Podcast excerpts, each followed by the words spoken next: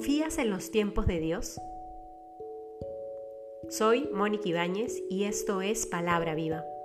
En el nombre del Padre, del Hijo, del Espíritu Santo. Amén. Del Evangelio según San Juan, capítulo 16, versículos del 12 al 15.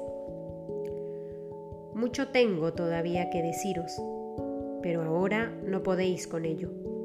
Cuando venga Él, el Espíritu de la verdad, os guiará hasta la verdad completa, pues no hablará por su cuenta, sino que hablará lo que oiga, y os explicará lo que ha de venir.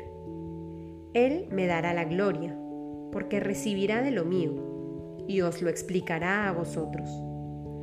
Todo lo que tiene el Padre es mío, por eso he dicho, recibirá de lo mío, y os lo explicará a vosotros. Palabra del Señor.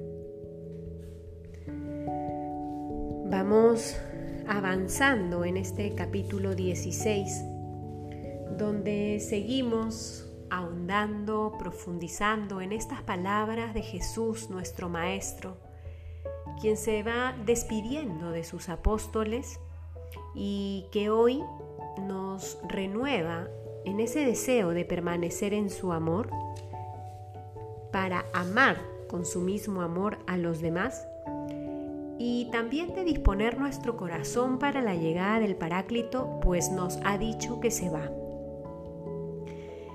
Es interesante cómo en estos versículos que hemos rezado el día de hoy, empieza diciendo el versículo 12, mucho tengo todavía que deciros, pero ahora no podéis con ello. Jesús, en distintas ocasiones, nos ha demostrado el proceso que va haciendo con cada uno de nosotros. El proceso en el que el Señor nos ha ido revelando cada vez más con mayor hondura, con mayor profundidad, el misterio de su amor. Y este proceso manifiesta la sabiduría de Dios con cada uno de nosotros. Y nos debe llevar también a confiar en que sus tiempos son perfectos él no nos dice de la noche a la mañana, no nos suelta algo de lo que, de lo que no vamos a ser capaces de acoger en nuestra vida, sino que Él va haciendo camino en nuestro interior. Y es el mismo camino que hacemos como iglesia y que a un nivel personal también lo vamos experimentando. Ahora estamos viviendo el tiempo de la Pascua, pero antes de llegar a la Pascua estuvimos preparándonos en el tiempo de Cuaresma. En unas semanas vamos a celebrar Pentecostés y antes la ascensión del Señor.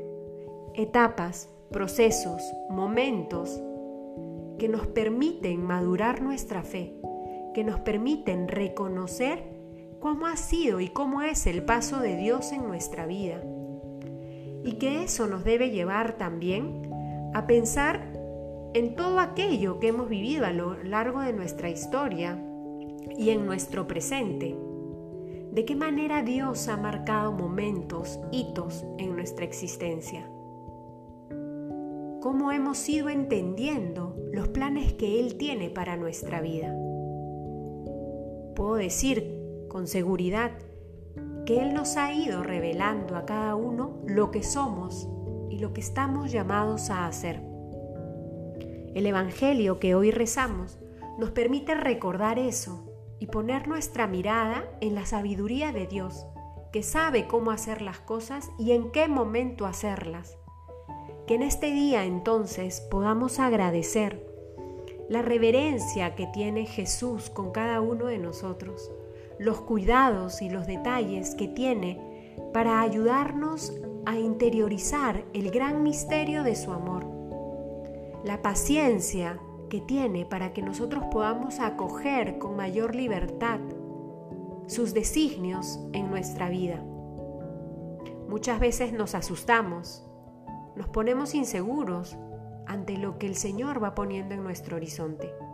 Que podamos confiar que todo aquello que Él ya ha pensado para nosotros es lo mejor. Acojamos la gracia de la oración de este día para disponer cada vez más nuestro corazón y adherirnos de una manera más perfecta a su amor. En el nombre del Padre, del Hijo, del Espíritu Santo. Amén.